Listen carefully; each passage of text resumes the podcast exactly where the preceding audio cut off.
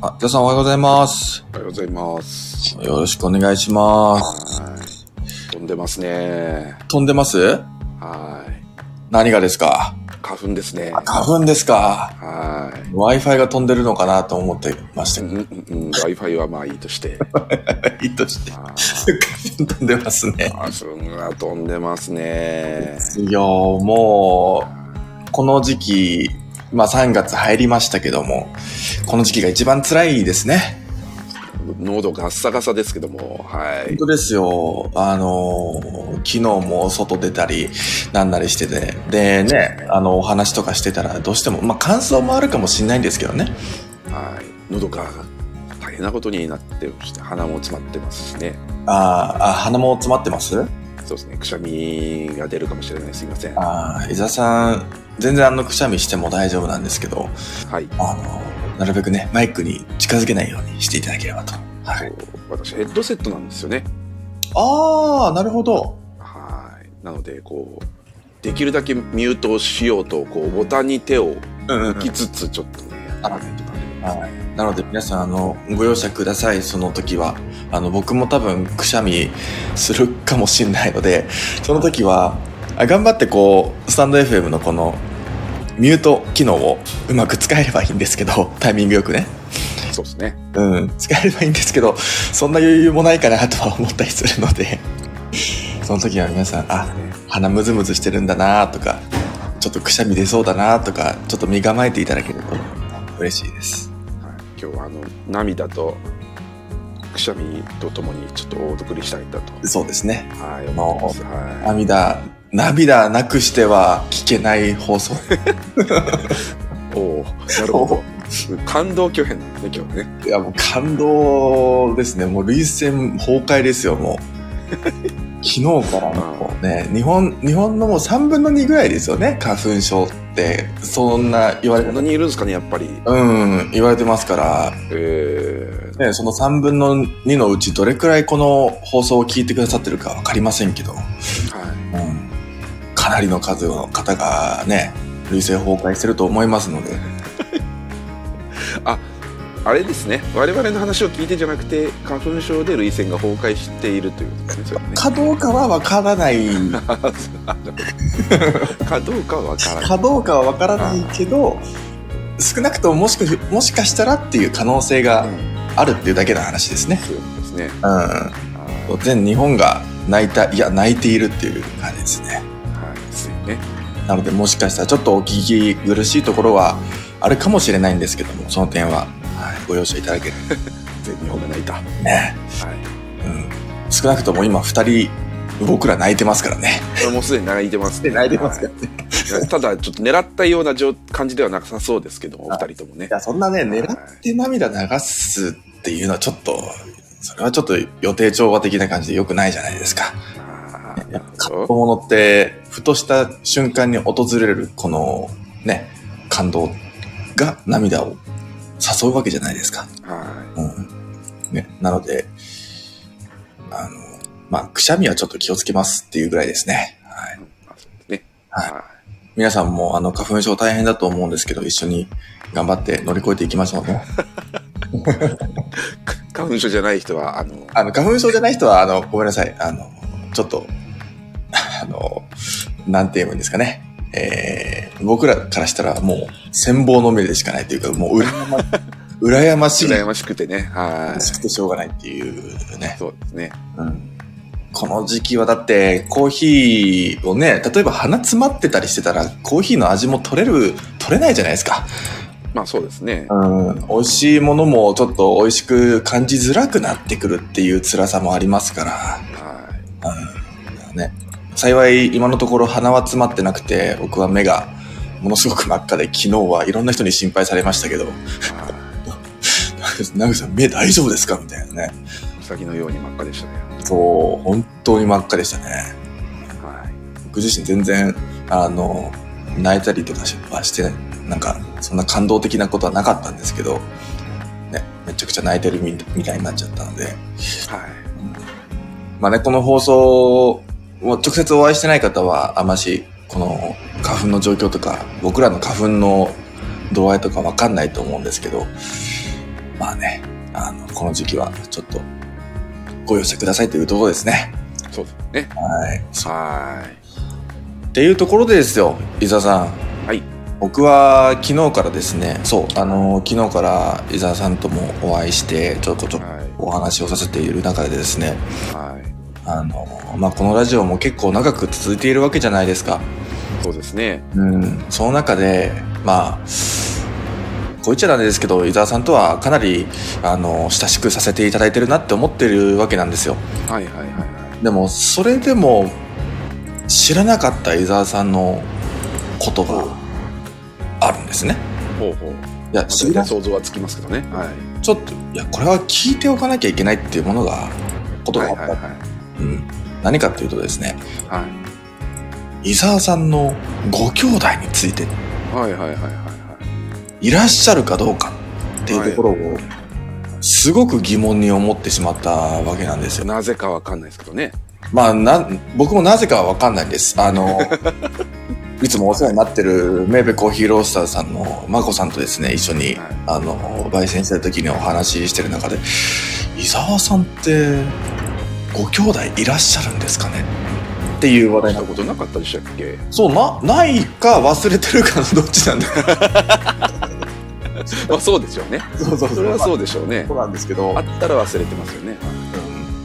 うん。伊沢さんもだって話した記憶なくないですか？そんなことないですか？もうね、わかんないですけどね。まあまあまあそうですよね。いや、どうですか？どう、どうですかというか、あのどう、ですか？あどの、う思うんですか？あ、じゃあまず予想からいきますか。はいはいはいはい。僕が予想したのは、あの、昨日お話しした予想をちょっと抜きにして、はい。あの、本当に当てに、当てに行くっていうところで、伊沢さんは、おそらく弟さんがいるんじゃないかと。ほう。僕その心は。その心は、え、だって、あの、僕、僕は、あの、弟なんですよ。はいはいはいはい。僕はなんか、あの、安心、安心するというか、助かるなっていつも、あか？そういうことですね。いつも拾ってくれるんで、こう、ああ、なるほど。うん、ボケだったりとかを拾ってくれるっていう意味で、なんか面倒見がいいなとか思ったりするんですよ。はいはいはいはいはい。っていうのが僕の予想。で、他の方とかあー聞いた感じだと、はい。うーん、あーどうだったかな。でも結構お兄ちゃん、あーその、伊沢さんがお兄さんはいはいはいはじゃないかっていう予想が多かったような気がしい。ます。なるほど。どうですか？どうでしょうね。え？どうでしょう？ここで引っ張ってもあれか。うんあの、正解は正解なんですけど、妹ですね。あ、妹さんがいらっしゃるんですね。はああ、ああ、そうなんですね。い。はなんか妙に納得しちゃいました。い。うんまあ言われてからなんであれですけど。どう、どう言って、ここからどう話を展開しようか僕はすっごい今迷って悩んいや、いや、でるんですけど。全然いいんです。あの全然いいですあのあ、妹さんなんですね。そうそうね。あ、でもやっぱりそう、お兄さんってことですよね、伊沢さん。昨日は七つ子だとか言われたんですけど。おそ松じゃないって。虎都合の、えー伊沢武史なので、そうそう4番4人、四人目だって言われてるんですよ目だっていううんそうしてたんで、七つ子の4人目だって言われてるんですけど。ど竹うい内、うことだよ。竹内、ケー竹さん、竹三郎とかの子がいだから、あの、適当すぎるでしょって言うんですよね、名前の付け方が。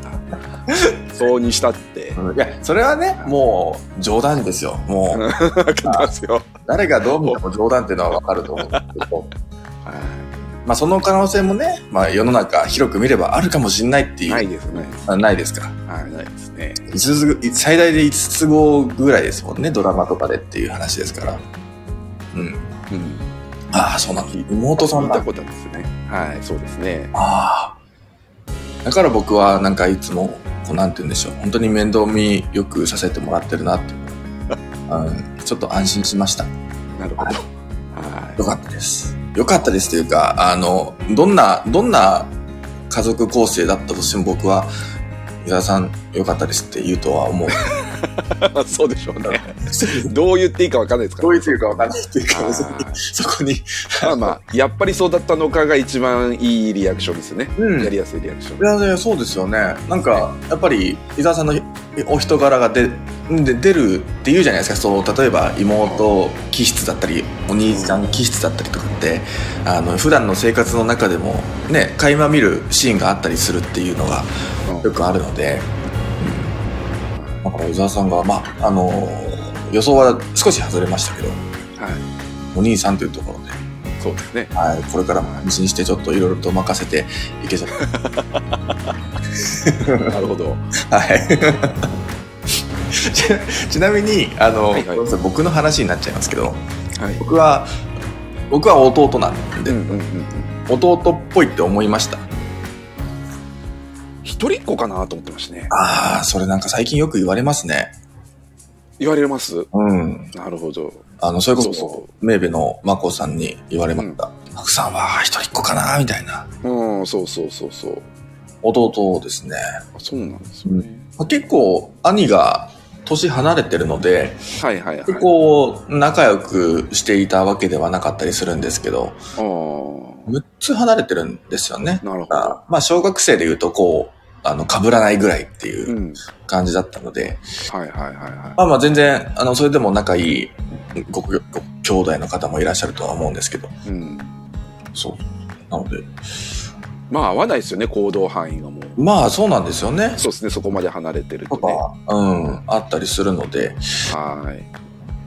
だからまあまあそうなんです。僕は弟なのですごく僕はあのユーザーさんにあの何ですか？あの頼らせていただいておりますので今後ともよろしくお願いします。よろしくお願いします何をかよくわかんないけど。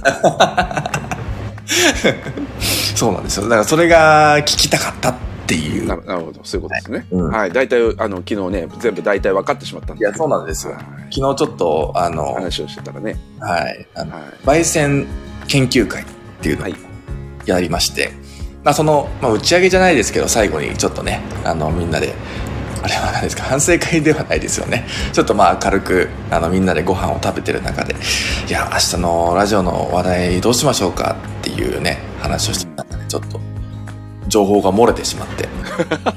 情報が漏れてしまいましたね。情報漏れてしまって僕が聞こうと思ったことがなぜか漏れてしまって。伊沢さんにはちょっとサプライズで聞こうかなとは思ってたんですけど。まあでもねあの伊沢さんのちょっと聞けたのでよかったです。はいそうですね。はい。はあ皆さんあまりあの興味のある話題だったかと言われるとちょっとそうではなかったかもしれないっていうのは僕が言う立場ではないかもしれないんですけど。聞きたかったかなあそうです僕かなって感じですね。僕が聞きたかっただけですので、はい、なるほど。無事聞けてよかったです。はい。という感じで今日は 始めていこうと思います。はい。コーヒーを読む日曜。今日のタイトルはピーカンナッツゲストハウスコーヒー。はい。というタイトルですけどピーカンナッツって聞いたことありますか？ないんですよ。まあ聞かないですよね。はナッツまあナナッツ系だろうなっていう予想はつきますけどなんかまあ多分いああはいはいはいはいって感じですね。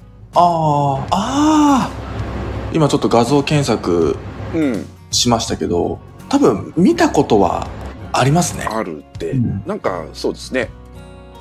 多分ミックスナッツとかにおそらく混ざってるんじゃないかなっていうイメージ。でアーみモンアーモンド系ですよねなんか見た感じ。そうですね。見た目はなんかくるみのうん。なんかかけらによく似てるんですけど違うものみたいですね。そうですね。はい。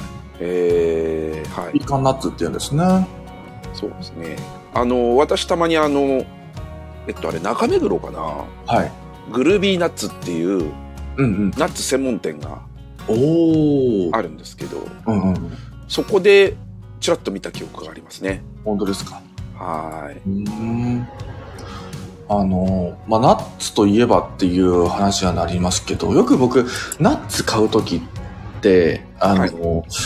例えば、日本で、まあ普通にスーパーでも売られてると思うんですけど、普通のスーパーでも、ちょっとはい。量が少ないじゃないですか。そこまでいはいはいはい。入ってなかったりするので、買うときって大体コストコで大量にもうなるほど。買うっていうのがあって、まあそれミックスナッツだったりするので、まあなんかこのピーカンナッツ入ってたかなっていう記憶はありますけど、はいはい。そうだから、あんまりミックスナッツとかで入ってる記憶ないですよね。あーあ、そうですか。そうそう。うん。大体こうあの入ってるのはねえっとカシューナッツとかうん。アーモンドアーモンドとかですよね。ですよねあとまあくるみが入ってる入ってないみたいな、うんうんうんうん。そうそうそうそうあんま日本には馴染みのないものかもしれないですね。はうん。これが、まあどうコーヒーと関わってくるのかっていう感じですけど。いそうですねはい。はいあとはゲストハウス。はい伊沢さん、ゲストハウスに泊まったことって今までありますか？ないですね。ないですか？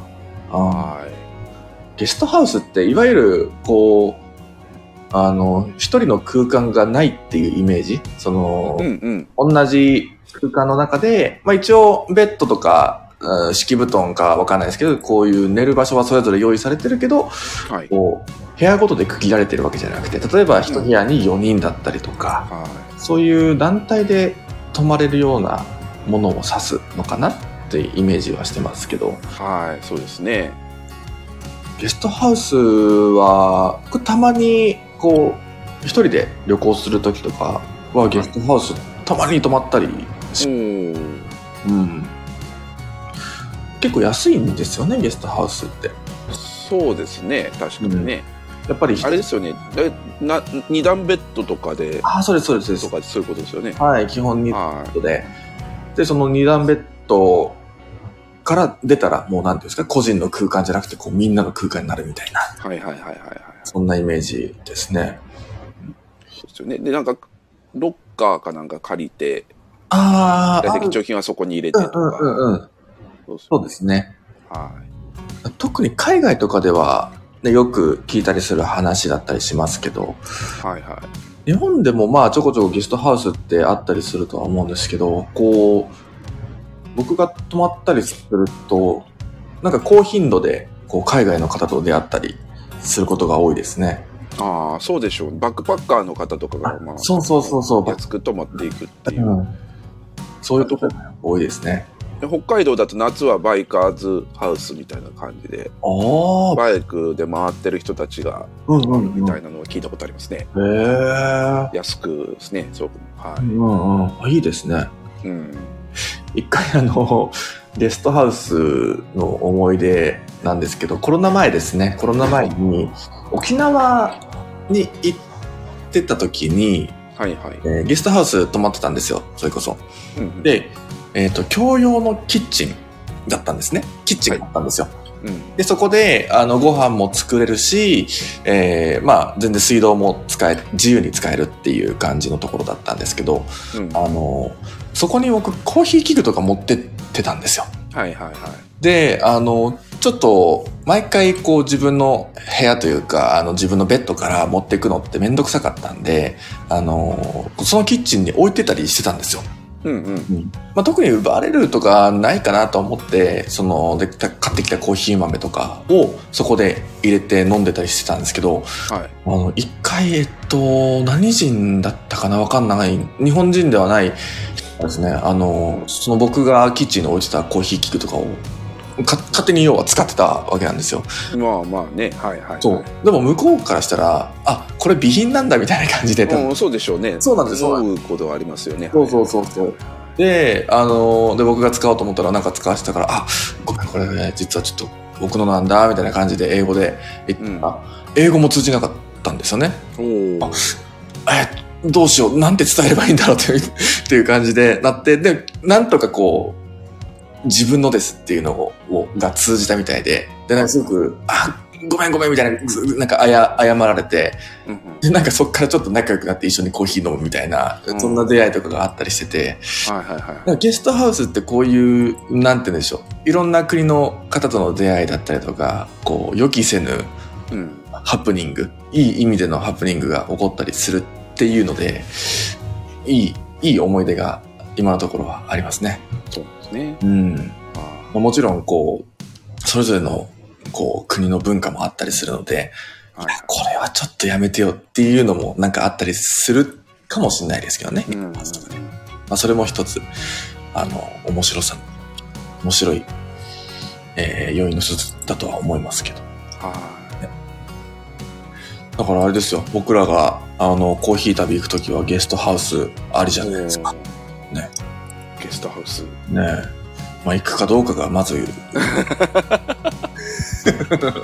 まずそこです。まあね、まだ計画は何もないですけどね。うん。は違いますよ。僕らはまず、あの、デイキャンプを行くっていうい。。ああ、そうでしたね。そうそうそうそう。日帰りので言い言い続けて2年経ちましたけれど。いやー、今年は行きましょうよ。ね。花粉が終わったらですね。花粉が。が終わらないことには。花粉が終わったら。そ、そ そうでね。キャンプなんてその考えられないですから。うーん、そうですね。花粉が終わったらですね、春先、春、ね、シーズン真っ盛りの時に行けたらいいなとは思ってますけど。に。そうですね。本当に短い期間ですね。それ終わったらもう真夏に入っちゃいます。そうですね。はい夏になったら夏で、あの、暑く、暑いのちょっとやめましょうって言うかもしれない。ですからね。言い訳ばっか作るっていう。まあ、そうやってまた3年、4年と経っていくわけですよ。いやー、でも、僕は、行きたいですよ。うんうん。言いながら2年経ってるね。ね。はい。まあまあ、そういうことですよ。まあ、機会見つけていきましょう。はいはい。行きましょう行きましょう。はいえー記事冒頭では、えーイベントですね、コーヒーのイベント情報等をぜひ共有してくださいっていうお話が、はいあったりしますけど、記事の後半、ちょっと飛ばしますけど、記事の後半の方でも、えーコーヒーイベントみたいな欄が設けられてそうですね。うんますね。はちょっとなんか、あの、せっかくなので今紹介してしまうと、岐阜県のい。、はい。えっ、と、これ、柳ヶ瀬商店街って。柳ヶ瀬と読むんですね。柳ヶ瀬、あ、伊沢さん、ご存知ですか？この柳ヶ瀬商店街。知ってます？知ってますし、その下に見るとアルファベットで柳ヶ瀬と、はい、書いてああ、本当だ、本当だ。柳ヶ瀬こそうそうですね。はいあ。柳ヶ瀬知ってますよ。あ岐阜駅からちょっと歩いたところに、あ、じゃあ結構近い、あその、なんていうんですか、えっ、と、中心部っていうことですか？に近そうですね。まあ10分ぐらいかかりますけど、うんうん駅から10分ぐらいで、へえ。はい、柳ヶ瀬到着しますので、そうなんですね。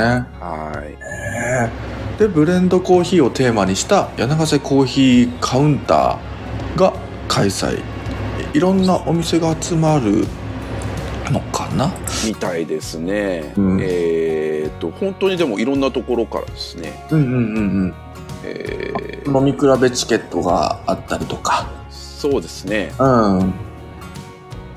なんか画像を見る限り、画像、あの、岐阜でちょこちょこスライドショーが行われてますけど、あ動画で流れてますけど、去年とかもやってたりするんですかね？みたいですね。うん。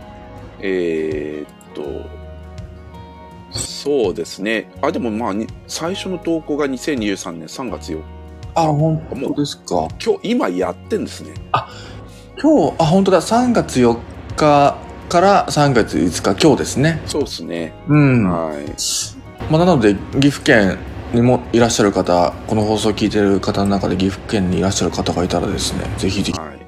えっ、と、今日の夕方4時までやって、そうですねや。ってらっしゃるみたいですので、はい。JR 岐阜駅から、まあ、10分ぐらいですね。はい。そうですね。うん柳ヶ瀬商店街の中でね。うん。はいいですね。商店街の中っていうのも、まあ、コーヒー屋さんだけじゃなくて、他のお店にも立ち寄れるっていうことですよね、やっていれば。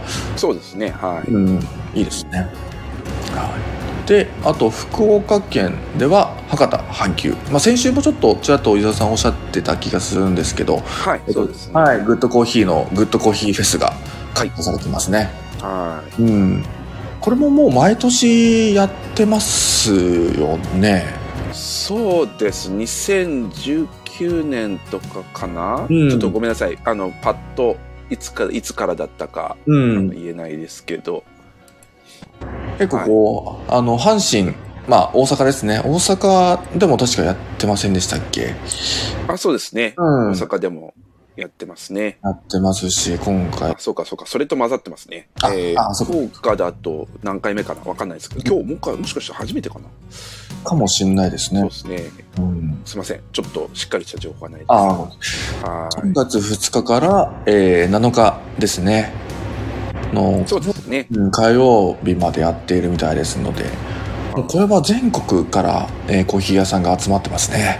そうですね。あとワークショップも結構あ開かれたりしてるので。へえあ、そうなんだ。はい。わいいですね、これも。はい。という感じで、あの、コーヒー情報をスタンダードでは、あと集めているみたいですので、はい。もし、あのー地元のコーヒーフェスティバルだったりとか、なんか、フェスティバルって言わなくても、もうなんかコーヒーとパンとか、なんかコーヒーと器の、なんか、ちょっと催し物があるっていうぐらいでも全然いいとは思います何か情報があれば、えー共有していただければなと思っております。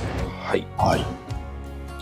そしてもうあれですね、えー次号の、えースタンダードの編集も進んで進めようとしているらしい。はい。はい。これも気になりますね。そうですね。はい。はい。えーというわけで、えー次、世界のコーヒーニュース。はい。いこうと思います。This Week in Coffee ミルキーウェイの分かれ道というタイトルです。先日アメリカ食品医薬品局 FDA が発表した植物性ミルクのラベルに関する新たなガイドライン案が波紋を呼んでいます。本草案ではソイミルクやオーツミルクなどの植物性ミルクの商標にミルクという言葉を使う場合牛乳との栄養素の違いをラベルに記載することが推奨されると規定されています。あくまで表記は任意といえど草案が可決されれば大多数の企業が記載を改めると予測されています。FDA は植物性ミルクを購入する消費者の多くが牛乳ではないことを理由に植物性ミルクを購入していると主張。消費者は植物性ミルクと牛乳の栄養価の違いに関する理解が乏しいにもかかわらず植物性ミルクを積極的に購入しているため情報の質や透明性子どもの発育への影響といった観点から本草案に至ったと説明しています。これに対しアメリカ・サンフランシスコを拠点とするプラントベースフード協会 PBFA は本ガイドラインが植物性ミルク事業者への差別的措置であり多大な重荷を背負わせるとことになると反論。このガイドラインが植物性ミルクは本質的に牛乳よりも栄養面で劣っていると暗示し今後の植物性ミルク産業のイノベーションを阻害しかねないと異議を唱えています。スペシャルティーコーヒー業界を見てみるとブルーボトルやスパンスタンプタウンコーヒーロースターズがオーツミルクのデフォルト提供を開始し2023年のワールドバリスタチャンピオンシップから植物性ミルクの使用が認められるなど代替ミルクの受け入れが積極的に進んでいます FDA のマクロな動きに対してコーヒー業界はどのような反応を見せるのかミクロとマクロその双方の視点から今後も動向を追っていきたいと思いますという記事ですね。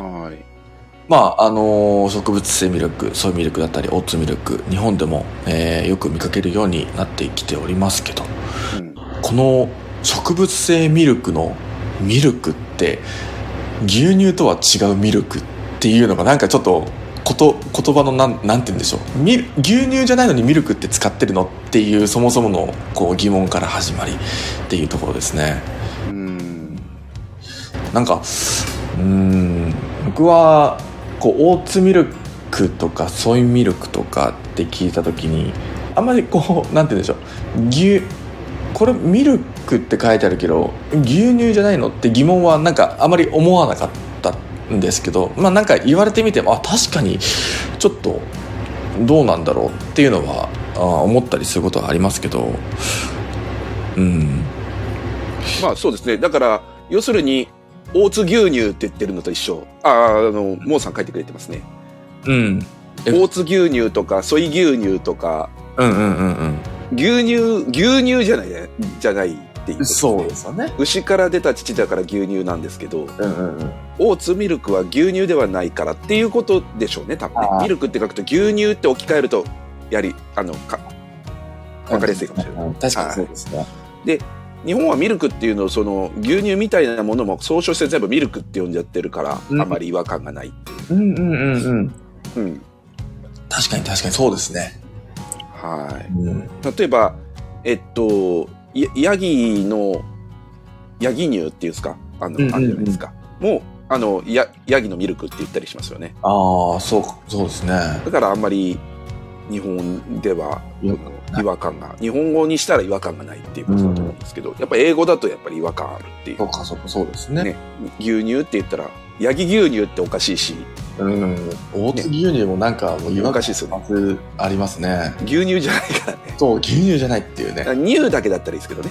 ああ、確かに確か大津麦乳とかだったら分かりやすいですけど。うんだからそうそういうまあ言葉の話ですよね。に。そうです。っていうのは牛乳って言えば。まあでも、あのーそれに対して、この差別的な措置でありっていうのは、本当にそうなんですかね？あの、うん例えば、お、オツって、はい結。構スーパーフードとかって昔言われてませんでしたっけ？ああ、昔、いや、どうだろう、スーパーフードのカテゴリーに入るかどうかはわかんないですけど、その栄養面で、じゃあ、うん全く栄養がないとか、全然牛乳より劣ってるとかっていうことでは全然ないですし、まあ、栄養素なんてそれぞれ、あの、いい悪いとか、いい悪いというか、多い少ないっていうのは全然あると思うので、うん。まあでも、オーツだけで言っても、食物繊維が豊富だったり、牛乳にはないような栄養素もたくさんあったりするので、だから、違うものだから書いたらいいだと思うんですけどね。ね、そうですよね。と思うんですけど、うん。そこであえて書かない。まあ牛乳も一緒に書いたらいいと思うんですけど、うんうんうんう。うんん。あの、そうですね。はい。うんまあ、ねっていう。うん。だから、こう、まあ、まだまだ日本だと、まあ、市場が、こう、植物性ミルクの市場ってもう圧倒的に豆乳が日本では多いので、あの、じゃあアーモンドミルクの表記とかオーツミルクの表記ってどうなのってまだまだこう議論にもならないぐらいだとは思うんですけどはい。アメリカとか欧米とか行けばもう、まあ、オーツミルクがすごく伸びて、まあ、それに伴って他の植物性ミルクとかもどんどんどんどんこう伸びている中でっていう中の話だと思うのではいちょっとやっぱり日本とはまた違うんだろうなっていうのは思いますね。うん。うんだから今後ね、日本が、えーどんどんどんどん、まあ、オーツミルクにしかり、えー他の植物性ミルクも増えていくとしたら、こういう議論ももしかしたら出てくるかもしれないですよね。はい。うん。まあ基本的に今、あの、ごめんなさい、オーツミルクの話にはなっちゃうんですけど、あの、は結構輸入品が多かったりするので、うん。ラベルが、あの、日本語を今置き換えて、こう、ラベルが貼り替えてあって、で、そこに基本的には、えー成分表示表に基づいて成分が書いてあるので、まあ、それを見れば、何が、どれくらい、まあ、どれくらいはわかんないか、何が入ってるかっていうのは、うんあったりすると思うんですけど、うん。あんましここの部分って見ないですよね。この、すごく気に、あの、興味がある方は、に関しては、この部分読むとは思うんですけど、うん。なんか、難しいところですよね。そうですね。まあまあまあ、見る人も結構いるかなとは思うんで、うん。はですね。い。そうですね。だからまあ、日本ではちゃん成分、まあ、でも成分表示表はまあ、みんな書いてますもんね。そうですね。書いてあるので、うん。はい。そう。まあ確かになんか、さ差別的なっていうところもな、そう、劣っているっていうところはちょっと僕も、あここに書いてある通り、こう、栄養面で劣っているって書いてありますけど、うんまあ暗示してるっていう書き方してますけど、うんなんかそれはちょっと、どうなんだろう。別に劣っているわけじゃないような気がするんだろうな、するけど、どうなんだろうっていうのは、そうっすよね。う。うんん。そうそうそう。アピール、うん、ね、ももさんも言ってらっしゃるんですけど、うん、アピールしてったら私もいいとあ、思そうそうそう。う。うん。結構そうね。そうそうそうそう、という感じですね。うん。わ私からすると、なんだろう、こう、オーツ麦とか結構栄養価として結構うんうんいろんなものが入ってて、はい。いいものっていう印象なので、そうですね。はうん、なので全然こう劣っているわけではないとは僕は思いますしい。はもちろんねあのーすごく栄養面でもそうですし、まあ、ダイエットオーツ日本でこうオーツ麦が一番最初に注目してでしたであろう、えー現象ってあのオートミールがすごくこうダイエット食品ああ、そっか、ダイエット食品か。ダイエダイエッ。トとあとはこう結構筋肉うん筋肉をつけたいっていう人にとってこう例えば炭水化物をあんま取らないようにしようっていう時にオーツ麦オートミールがすごく役に立つっていうところですごく人気が出たっていうのが僕の中では最初だと思っていて。はいはいはいはい。だからそういった面で言っても栄養的にはすごくあの豊富な植物だったりするので、うん。まあ、なのでねあのまあなんかちょっと文章だけしかちょっと読んでないのであれですけどなんかバチバチしてるなっていう感じは。そうですね。うん。は今回の、えっと、スタンダードの雑誌の、えー中でもオーツサイドっていう企業が、えーえー広告出してましたけど、ね、オーツミルクもどんどんどんどん増えてきてなんかもっと種類が増えていくと面白くなりそうだなとは僕は個人的には思ったりしい。ます。はい。ねそうですね。ね、ここにも書いてる通り、ワールドバリスタチャンピオンシップ、2023年度のワールドバリスタチャンピオンシップからも、えー植物性ミルクの使用が認められるっていうぐらいでしたら、うん。うん。まあ実際どれだけ、どれくらいの人が使うかどうかは、えー試合を見てからっていう感じにはなるとは思いますけど、はい。今後も注目ですね、植物性。ね。はい。はい。ちなみに伊沢さん、まあ植物性ミルク、オーツミルクだったりとかそういうミルクって日常的に飲んでたりします？あんまり日常的には飲まないっていうか、うん牛乳も飲まないですね、そういう意味で言うと。ああ、まあそうかもしれないですね。ヨーグルト製品は結構、うんとか、乳酸菌とか、例えばその R1 とか、うん。えーっと、ヤクルトとか、うんうんそういうものは飲んだりするんですけど、あとヨーグルトとか。うんうん。あんまり、あれですね、あの、牛乳とかオーツミルクを日常的にはないかなあ確かに、まあ、なんか小さい頃は牛乳はすごく毎日飲んでたというかなんかそれがし身長伸びるよみたいなそういう話を聞いてたくさん飲まされてましたけど、うん、まあ大人になってからこういわゆるミルクこうミルクっていう、まあ、牛乳もオーツミルクも日常的にこう飲むってことは少なくなったような気がしますね。そうですね。うん、うん。なので、まあ、あのースーパーでもよくもう見かけるように、植物性ミルクを見かけるようになってきましたけど、はもう日本ではどうなっていくのかっていうところですね。い。そうですね。はい。はミルキーウェイの分かれ道というタイトルでした。い。はえー気になるニュースいこうと思います。1月に開催されたアメリカバリスタチャンピオンシップ予選大会でベトナム産ロブスターのみを使用したマヤ・クローリーさんが11位に入賞し本戦出場が決定高品質ロブスターの流通活性化を目指し本戦でも、えー同じ豆を使う予定とのこと大会で使用されたロブスターは期間限定で販売されていますい。はい。うんこれね、買おうと思ったんですけどダメでしたね。すごいですね日本には送ってくれなかった残念。日本には送ってくれない？はああ残念ですねい。残念です。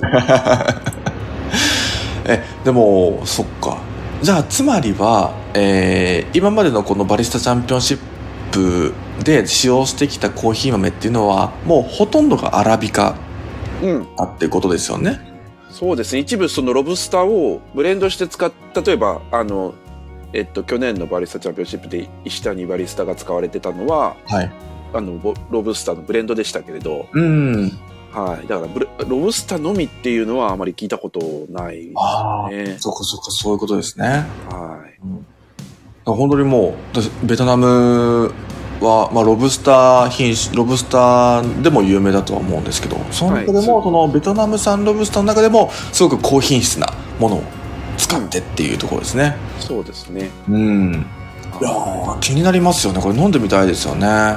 と思ってね、注文しようと思ったら、ちょっと送り先に日本になかったので、残念。ですねね、シンガポールであの送ってくれるらしいんですけど、ああシンガポールに友人がいればシンガポールの人に買ってもらってちょっとねあの個別で送ってもらえたらっていう感じはあります。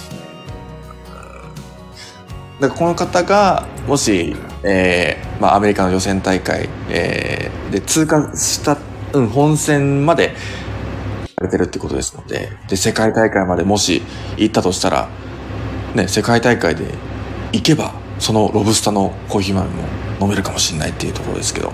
台湾ですね。台湾ですね。台湾かな？台湾ですね確かね。うん。今年はい。だから近いのでいけるかもしれないですね。そうですね、うん。あのーそうそういう意味では去年使われてた石谷さんがうん。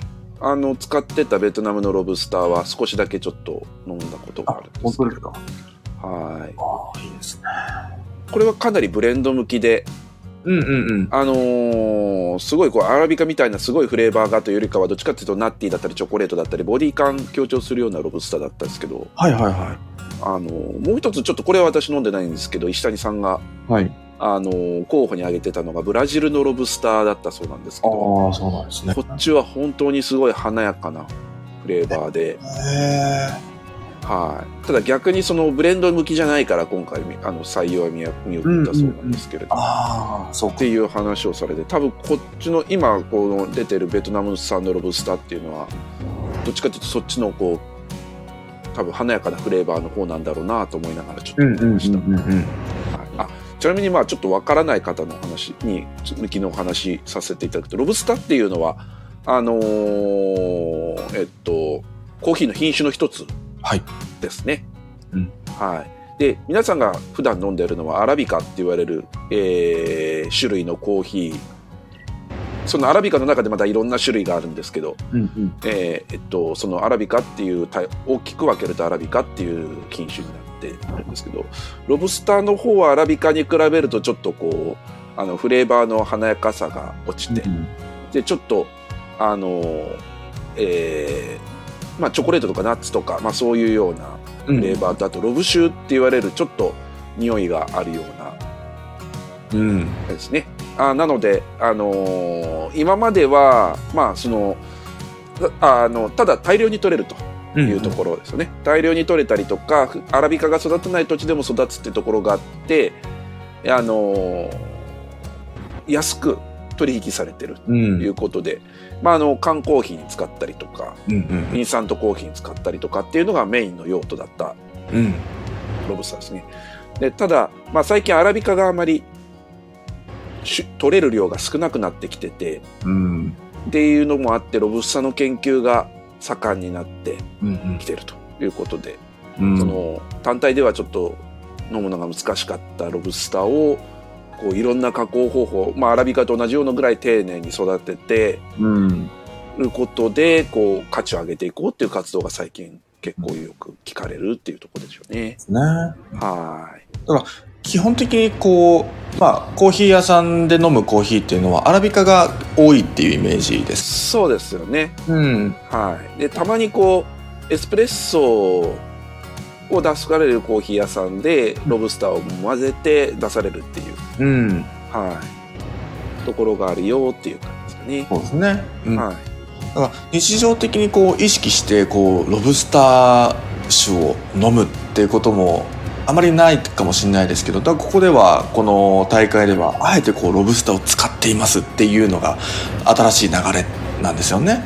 そうですね。うん、うん。だからあのー缶コーヒーとかでも確かにこうロブスター品種で飲めるかもしれないですけどじゃあこれがロブスターかっていうなんかそのなんて言うんでしょう特徴的な味わいっていうよりかはどちらかというと大量消費向けっていうのが、まあ、伊沢さんのさっきのお話にもあった通りでなのでこの大会で使われているロブスターってじゃあどんな個性的などんな味わいがするんだろうっていうのは本当に気になる気になりますよね。そうですね。うんはい。ね、だからぜひこのマヤ・クローリーさんがロブスターのみを使ってどこまで、えーこのロブスター品種を広めてくれるのかっていうのはすごく期待したいところですね。そうですね。モーさんがおっしゃってますけど、そうですね。あの、研気性発酵ああ、アナエロビッグファーメンテーションですね。あなので、ですね。あのお値段も結構高いんですよ。あのロブスタってさっきも言った通りこう大量に使って安くっていうのがポイント特徴だったんですけどうんうんこれもアラビカと同じぐらい手をかけて加工もすごく凝ってやってるのでうん。うん。お値段はアラビカの普通のアラビカよりも全然高いですね。ああ、そうなんですね。はうんうんうん。そっか。まあ、そうですよね。だって大会で使うぐらいですからね。相当お値段も高いだろうから。と。そうですね。うん。はいや、飲んで、飲んでみたいですね。いい。そうつか。ですね。うんはい。はい。オーストラリアは送ってくれるそうなんで。あ オーストラリアは送れるんですね。そうですね。はいうん。日本にも送ってもらいたいところですけど。残念です。はい。はえー次の記事です。コーヒー業界の人種的さ、えー人種的多様性向上を目指す CCRE が黒人歴史月間、えー2月1日から3月1日の活動の振り返りを共有。CCRE が作成した PDF ブックレットには、えーコーヒー業界における人種問題やその背景となる歴史や社会構造に関する記事がまとめられています。というところですね。い。はい。うん。ブックレット、ブッ PDF ブックレットっていうのは、まあ、小冊子みたいなものですかね。そうですね。うんうんうん。はいああ、そうですね。はいや、ごめんなさい。この、あの、内容動向というよりかは、あの、ブックレットっていう、ちょっと人っぽいなって思ってしまったんですけど。い。昔から結構あって、まあ、いいわゆる本、はいはいはい。PDF 化してるああ。もの、そうか、その、ものとして、ハードとしてこう印刷しているわけではなくて、単純にこう PDF 化してる読み物としてっていう感じですかね。そうまあ、小冊子うんで、うん、なんて言ったらいいかですね。そうですね。うん、ブックレット。うーんなんか、うん。まあ、英語的には、なんか取扱説明書とか、パンフレットとブックを混ぜてるみたいな、そんな感じですかね。そうですけど、うんパンフレットっていうと宣伝広告になっちゃうので、ああ、そうかそうかそうか。それじゃないよっていう。なるほどですね。はああ。へえ。今そのブックレット見てますけど、まあ確かになんか普通のこう本とはまたちょっと違った読み物なんだなっていうのが見て思いますけど、い。はうん、面白いですね。次の記事です。世界初のトレーニング前に飲むノンアルコールビールが登場。コーヒーに加え、麦や麦と米から取れるタンパク質が含まれるとのこと。普通のプロテインじゃダメなのと思ってしまうのは野暮なのか。うん。わかんない。ボディービルダーにちょっと聞いてみるしかないですね、これはね。い。まあ、ビールが好きな方向けかなっていうね。で、でもなんか運動する前にコーヒー飲むといいって言いますよね。ああ、そうですね。なんか、あれじゃないですか、か覚醒するから、こう、あの心拍数も上がるから運動効率が上がるみたいな、そんな話はなんか聞いたことがありますけど、うんうんうんうん。でも、コーヒー、ん？コーヒーも入ってるってことですか？これは。コーヒーに加えって書いてあるから、そうでしょうね。ああ。え、じゃあノンアルコールコーヒービール？まあまあ言ってみれば。あはい。ああ。じゃあまあそれこそコーヒー、コーヒーにプロテイン加えるんじゃダメなのかなとか思ったり。まあなんかいろんな。まあでもビールがいいんじゃないですか、やっぱり。ビールがいいんですね。ビね。ビールを前提として考えるとって話ですね。そうなんじゃないですかね。うん。うんちょっとなんか動画をちらっと見てますけど、はい。すごいですね。うん、本気なのかふざけてるのかいやだってえーっと、どっちなんでしょうね。どっちかわかんないですよはい。すねいませんが。アメリカの広告っぽいこうなんて言うんでしょうね 日本にはないようななんかはい。面白さを感じますけど缶缶ビールですね、はい、スーパーコーヒーって書かれてますけどはい。あの、もしボディービルダーの中で、えー、こういう、ビールがお好きな方がいらっしゃったらですね、これは飲んでみるといいのかもしれないですね。はい。よくわかんないですけど。はい。えー、次の記事です。アメリカ・ヒューストンを拠点とする DIS PKN がピーカンナッツから作られたピーカンミルクのコーヒークリーマーを販売。ピーカンナッツはアメリカの固有種であることから地域コミュニティに貢献しつつ環境負荷を抑えられるとのこと。これですね、ピーカンナッツ。はアメリカの固有種なんですね。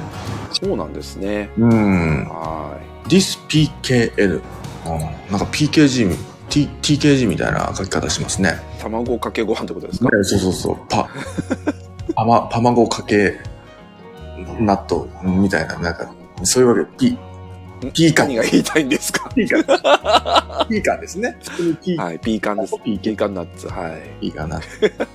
はい。あのね、はい。えーそうですね。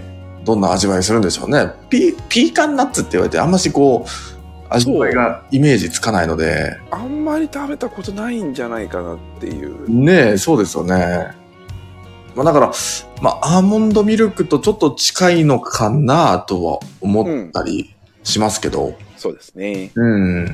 ね、どんな味わいがするんでしょう。えっと、モーさんから、コーヒークリーマーは日本で言うとコーヒーフレッシュに相当。ああ、ボトル売りだけど、はいはい。すごい。コーヒーフレッシュをボトルでこう、アメリカですね。すごいですね。ねはい。日本のね、コーヒーフレッシュって本当にちっちゃな、こう、あの、ちっちゃなカップに入って、カップ、あれはなんて言うんですかね。あの、なんて言えばね。なんて言えばいいんですか？あの、ちっちゃな、ちっちゃなカップですね。は入って、ほんのちょっと、ちらっと入れてる感じですけど、あ、フレーバーもたくさん種類があるんい。ですね。すね。ええー、ー、どうなんですかね？コーヒーフレッシュ、ちょっとこう、入れるとまろやかになる感じはありますけど、そこにまた香りがついちゃうと、どん、コーヒーの味わいなくなっちゃうんじゃないかとか思っちゃう。ドボドボに入れてますからね。えとか見てもすごいですよね。果たしてコーヒーを飲んでるのか、コーヒーフレッシュ、コーヒークリーマーを飲んでるのかっていう、うん。どっちを飲みに来てるのかっていう感じですよね。まあ、そういうことですね。まあ、あはい。それぞれの飲み方があるので、そこは。はい。面白いですね。やっぱアメリカですね。はい。次の記事です。マイケル・ジャクソンの、えーインスピレーションの源泉は熱々のコーヒーカップだったかも。またこの一つ、このようにコーヒートリビアが生まれたのかもしれません。どうなんでしょうか？でも、あー、なるほどですね。今ちょっとリンクから動画をはい。見ておりますけど、要するに、アウチっていうことですね。あそういうことですね。これはどうなんでしょう。うん。えーっと、かなり無理がありますね。無理がありますはい、無理があります。はい。あの、完全に空耳アワーと変わらないですね。あ、本当そうですね。これ、はい。ピンアワードとほぼ、ほぼ同じですね。そうですね。空耳アワーなくなっちゃうですよね。あ、そうそう、そうなんです終わっちゃいますよね。ねえ。じゃあ、じゃあ、終わるっていうので僕もなんか、YouTube とかで流れてきましたけど、はい。まあ見ても面白いですね、あれはね。はい。そういうちょっとギャグ的な、あの、ことですね、このマイケル・ジャクソンの。インスまあ確かにギャグってインスそれ、もうさっが出てきてました。パン、チャ、ショ、ん？宿直ですよ、宿直。宿直？うん。パンチャ宿直。そういうの、これあるんですよ。ああ、空耳アワーの。空耳はめちゃくちゃ面白いです、これ。笑った。伊沢さんわかるんです繰り返し繰り返し見ましたね。あ、本当ですか。はい これ何の歌かももうわかるってことなんですね。パンチャ宿直。パンチャ宿直。うん。ちょっと僕わかんないですけど。開けてみてください。あと後でちょっと検索してはい。作っていただきます。はい。えーという感じで記事は、えー、大体全て読み終わりましたが、えー、伊沢さん何か気になる記事とありますでしょうか？そうですね。えっ、と、今日は特にはなくて、うん。えっ、と、最初にモーさん、モーさんじゃないや、ハープさんが、はい。来週東京に行くんですけど、おすすめのとカフェありますかって話で、はい。おすすめのカフェありますかねえー東京といえど広いですからね。あの、あどの、どの東京かってところによりますけど、どうでしょう？じゃあ勝手に場所絞ってみますか。勝手に場所絞って、じゃあ、えー、渋谷。渋谷。ー渋谷、渋谷。波頭ですね。波頭さんですね。渋谷波頭はいうん波頭さんがいいんじゃないでしょうかね。ねえ。あ、もうさんありがとうございます。な鶏コーヒーあげてください。そうですね。やっぱりそういいんじゃないですか。まあ、鶏コーヒーはちょっと渋谷からは離れてるのであれですけど。渋谷だったらやっぱり波頭さん、うん。あとは、えっと、あれですね、えーいちょっと変わったコーヒーであれば、えーにえっと、インドネシアのコピカリアンさん。ああ、そっかそっか。まあ、渋谷、原宿？手前ですね、渋谷側ですよね。まあ、もう原宿に、原宿にちょっと近いかもしれない。そうですね。うん。はそっかもうは、渋谷渋谷も広いですね。原宿あたりもエリアに入るってなるともうたくさんありますね。そうですね。あとは、えーっと、あそこですね。石谷さんがバリスタがいらっしゃるアッシュ。アッシュもそうですね。はい。あと最近できたウェイビーさんも、ウェイビあそうですね。ウェイビーさん渋谷、はい渋谷ですね。はい。神南でしたっけ？そうですね。神南あたりはコーヒー屋さんむちゃくちゃ多くて、うんあとアシッドコーヒーさんとか、そうですね。はい。コーヒーラボラトリーさんとかいっぱいありますね。はい。神南あたり行けば、おそらくコーヒー屋さんは絶対見つかると思いますのでそう。ですね。あと、まあ、ノージーコーヒーさんとか、まあ。そうですね、そうですね。はい。うんはい、ありますね。渋谷あたりだったらそんな感じでしょうですねはい。という感じで、ちょっと東京といえど、あの、いろんな東京がありますので、なんかね、あの、ここ、ちょっと出張で行くんだけどっていうのがありましたらですね、まあ、僕ら、えー伊沢さんの広いコーヒーマップがありますので、えー聞いていただければと 思います。はい。はい。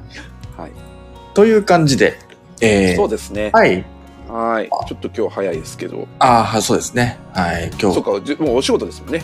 あ、そうですね。この後ちょっと、オープンですねはい。それこそ、はいコーヒーオープンしますはい私もちょっと時間があれば。あぜひでですすけども、はい。えー来ていただければと思いますので、皆さん、あの、ぜひ、花粉症には気をつけていきましょうね。そうですね。うん。はい。どう気をつけたらいいかわからないんですけど、はいまあ、あの、気を確かに持っていきましょう。気を確かに持っていきます。ははい。そうですね。